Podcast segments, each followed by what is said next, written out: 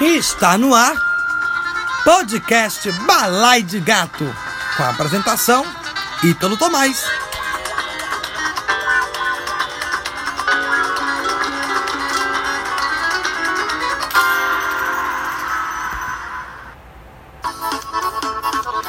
Olá, meus amores! E aí, estamos viçosos hoje? Eu espero que sim! Sejam bem-vindos ao primeiro episódio do podcast Balai de Gato!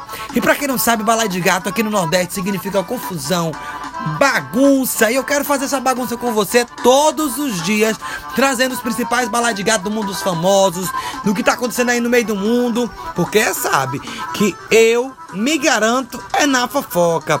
Isso aí você já sabe de qual é salteado. Mas também teremos quadros bem divertidos que ó, você vai amar. Traremos convidados. Mas tem um quadro que a gente vai passar umas receitinhas para vocês, chamado Comigo Fiquei Triste. Vai ter também é, um quadro que a gente vai trazer os convidados, entrevistar e depois fazer uma brincadeira chamada Pedindo Pinico. Também vai ter um quadro muito ousado. Esse quadro, gente, é um quadro que eu vou te contar. Eu vou até entrar no clima. Esse quadro é um quadro chamado Tirando o Cabaço. Esse quadro, ele é um quadro picante, caliente. Sabe assim, para botar a pimentinha no seu bedegueba? Aham, uhum, pois é. Pra ir lá fundo no boga. São assuntos relacionados à sexualidade. Vamos quebrar alguns tabus e trazer umas histórias inusitadas que eu vou te contar. Todo mundo já passou por aquela situação constrangedora, aquela presepada na hora H que deu tudo errado.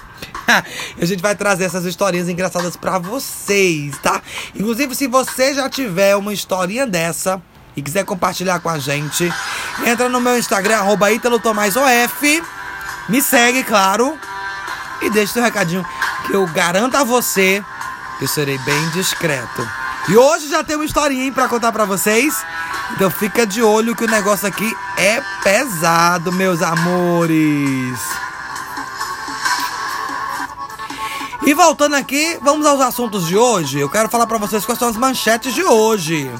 Hoje, além desse quadro maravilhoso que a gente acabou de falar, nós também teremos um assunto importantíssimo. Juliette ganhou o Big Brother ontem.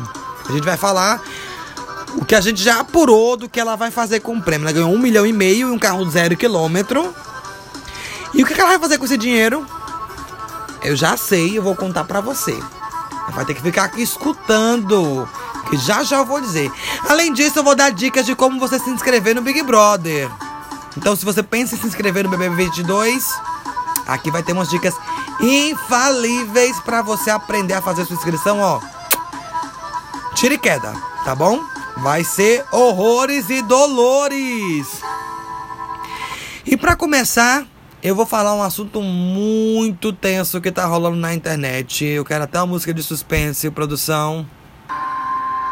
Gostei, gostei dessa. Gente, tá rolando na internet um assunto muito sinistro. Eu quero começar falando sobre isso.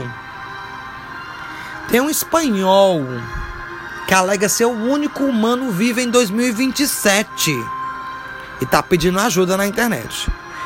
O nome dele é Javier. Mantém perfis no TikTok e no Instagram. Ele diz ter acordado seis anos no futuro e descoberto ser o único homem vivo. Vocês acreditam nessa história? Vocês já viram o Instagram dele?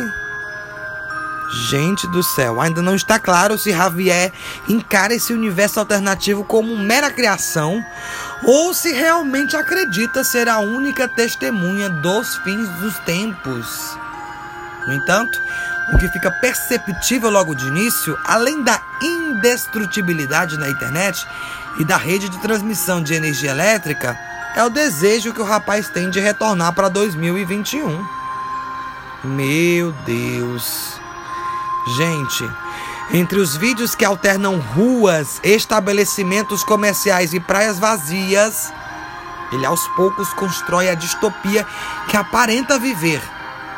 Em uma postagem, Javier respondeu à pergunta de uma seguidora que queria saber como ele foi parar seis anos à frente. Javier falou: Despertei sozinho em um hospital de Valência, na Espanha. Não recordava meu nome nem de onde vinha. Decidi sair à rua e não havia ninguém. Descreveu na legenda de um vídeo. Tudo estava como em 2021, mas os aparelhos eletrônicos mostravam 2027. Enquanto tenta encontrar algum resquício de atividade humana nessa realidade, Javier também aproveita a disponibilidade de recursos, aparentemente sem custo ao proprietário.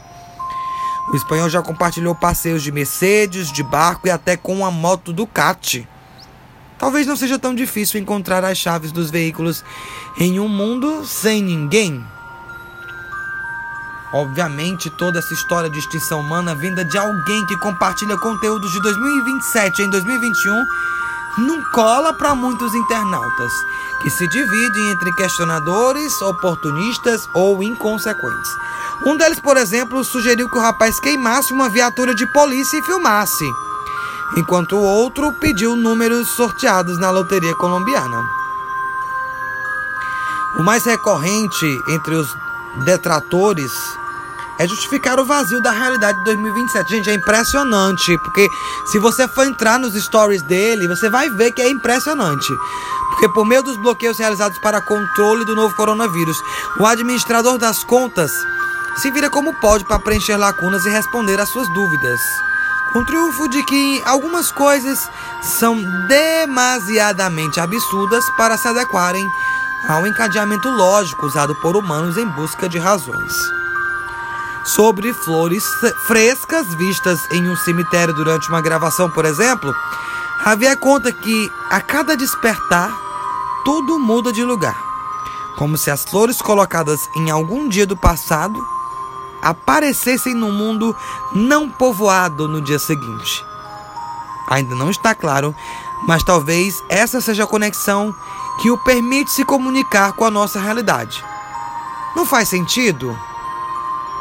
Tanto quanto querer um TikToker alucinado justifiquem postagens embasados na física. Acredite ou não nessa jornada, o espanhol anunciou recentemente que precisa de ajuda ou engajamento.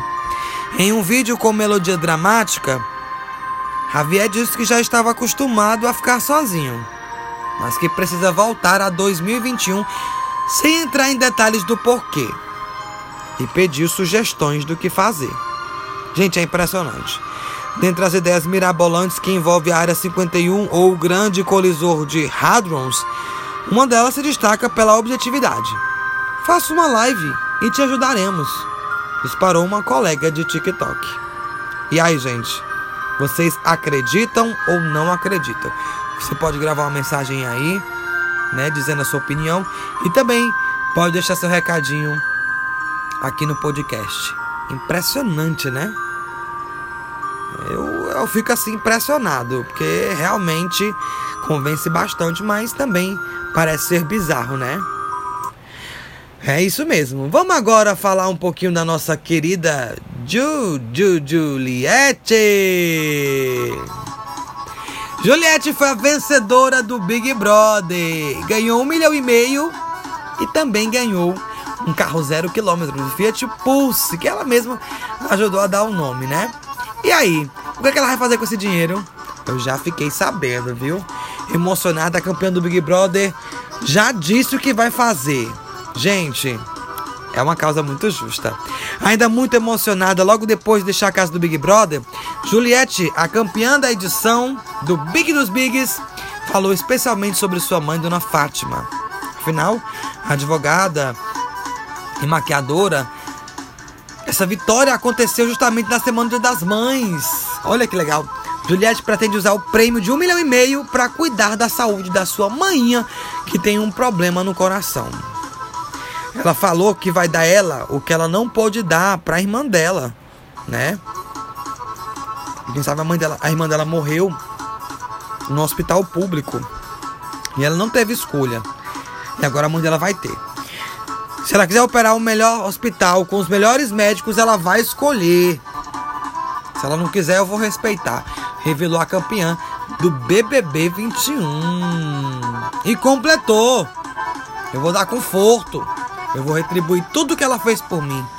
Ela nunca mais vai chorar por outras coisas. Ela vai chorar de felicidade e de muito orgulho. Olha que massa! A primeira coisa que Juliette pretende fazer com o dinheiro que faturou é realmente a cirurgia da mãe. Na sequência é cuidar dos irmãos. Ela explicou a condição da Dona Fátima, que tem um buraquinho no coração. Ela teve um AVC porque precisava fechar esse buraquinho.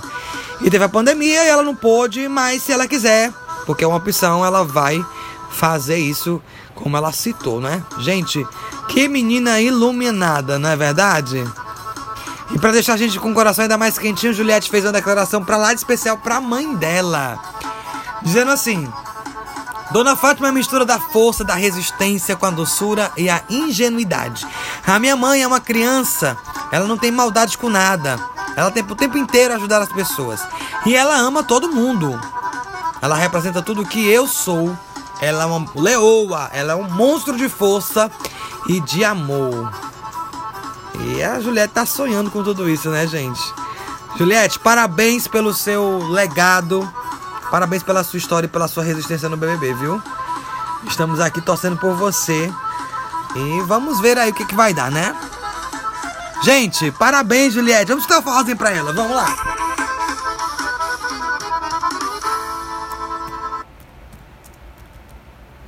Olha, gente. Eu queria mais forrozinho, pode? Pronto.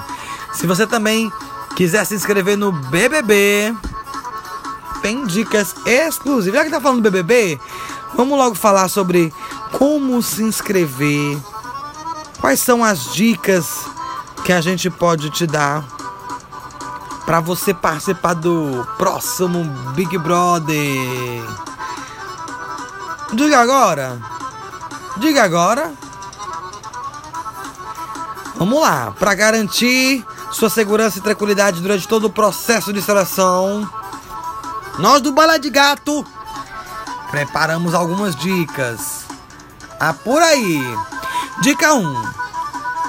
A produção sempre vai entrar em contato com os canais que você preencheu no questionário. Aquele questionáriozinho para essa inscrição de 85 perguntas. Vai deixar seu telefone, seu e-mail. Eles vão entrar em contato através do e-mail, do telefone e do SMS. Presta atenção. Essa é a primeira dica. Dica 2. Eles vão fazer o primeiro contato por e-mail. O endereço oficial para falar com você tem um domínio arroba redeglobo.com.br. Não acredite em e-mails que tenham um domínio diferente do que esse, hein? A terceira dica é que a produção vai te ligar. Isso mesmo, vai ligar pro telefone que você cadastrou no momento da inscrição. Ou seja, se você for assaltado, meu amor, resgata logo esse chip, porque senão você tá lascado. Porque eles vão ligar pro telefone que você registrou, meu povo. Então, guarda esse número com sete chaves.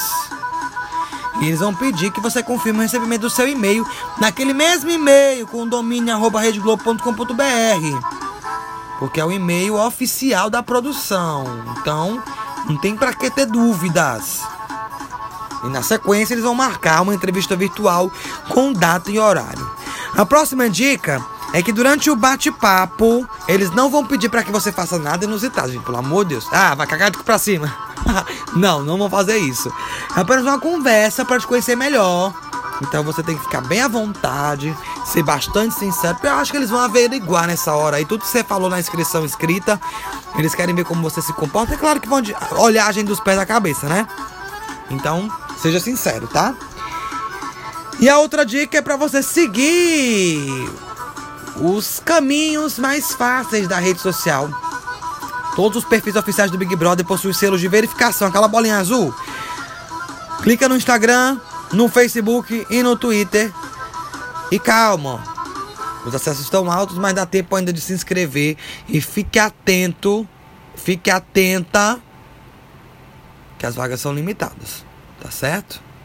Vamos agora para aquela parte que a gente tava esperando, pra gente finalizar rindo aqui o programa de hoje. Vamos para a parte tirando o cabaço. Oh. Tirando o cabaço de hoje, não é falando sobre nenhum assunto em específico, é contando uma história que me mandaram no Instagram, gente. uma menina mandou uma história pra mim, eu vou chamar ela de Luana, tá? É um nome fictício. E ela trouxe uma cartinha e eu intitulei esse tema de Um escurinho não é mais gostoso. que situação foi essa, gente, que aconteceu no escuro, né? Escurinho é mais gostoso, eu sabia disso, mas agora que não é mais gostoso, por que será? Vamos saber agora. Vamos ler a cartinha dela? Na época em que eu fazia faculdade, era doida para pegar um carinha que morava na mesma república de um amigo meu. Olha, perigosa. Como eu era bem próxima desse meu amigo e o deus grego, olha, esse tal que é bonito, também tinha muita proximidade com ele. Era inevitável que a gente não se visse bastante. E meu coração chegava a bater mais forte, olha. Só que tinha um porém. Vixe, que será, hein? Qual é o porém dessa história? Ele namorava e aí complicava a situação. Não acredito que vai dar em cima do macho casado, não, rapariga. Meu amigo sabia do meu interesse e um belo dia me avisou que o carinha tinha terminado o namoro. Ah, terminou o namoro, retiro o que eu disse, não te chamei de rapariga. Ah, não, porque eu achei que fosse, né? Tô indo aqui acompanhando, vamos lá. Ela pensou, ô oh, Glória! E já combinei com esse meu amigo de irmos para uma festa e que ele me levasse o colega da república dele. Chegando na festa, papo vai, papo vem. Peguei o carinha. Puxa, perigosa. Nossa, que beijo maravilhoso, uma pegada incrível. Só faltou tocarem a música da Maiara e Maraísa no fundo. Gente, qual era a música? Não acredito que ela disse esse negócio desse, não. A mulher tava apaixonada. Peraí. A mulher tava apaixonada. É isso. Apaixonada, enfeitiçada. Eu vou até botar aqui. Meu Deus do céu, não acredito não. Que ela chegou a se prestar nesse papel de escolher uma música na hora da situação no meio do papo. Gente, ela estava muito afim do menino. Vou até botar a música aqui. Vou até botar a música aqui pra gente poder entrar no clima. Que bicha perigosa. Vamos lá, vamos relembrar é a história. Ela tava lá, meu amigo, a festa tava truando. De repente viu a música, a Maiara e Maraísa na cabeça dela, né? e aí ela tava lá no pega pra capar com o boy, aquela coisa toda, né? Diz que papo vai, papo vem. Beijou o carinha. Hum, um beijo maravilhoso. Diz que a pegada foi boa. Realmente, amiga. Negócio. Gente do céu. Ela disse que a pegada foi ficando cada vez mais quente. E fizemos o inevitável Treparam lá mesmo? Ah, não. Saímos da festa e fomos para a casa dele. Gente, ó, a parte que ela se beijou com ele, ela só pode ter passado na cabeça dela, aí, ó. Escuta aí, escuta aí.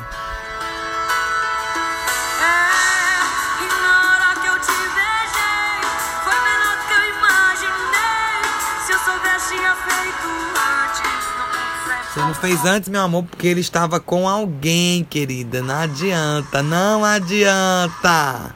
Tá? a gata fez o quê? Esperou o boy terminar.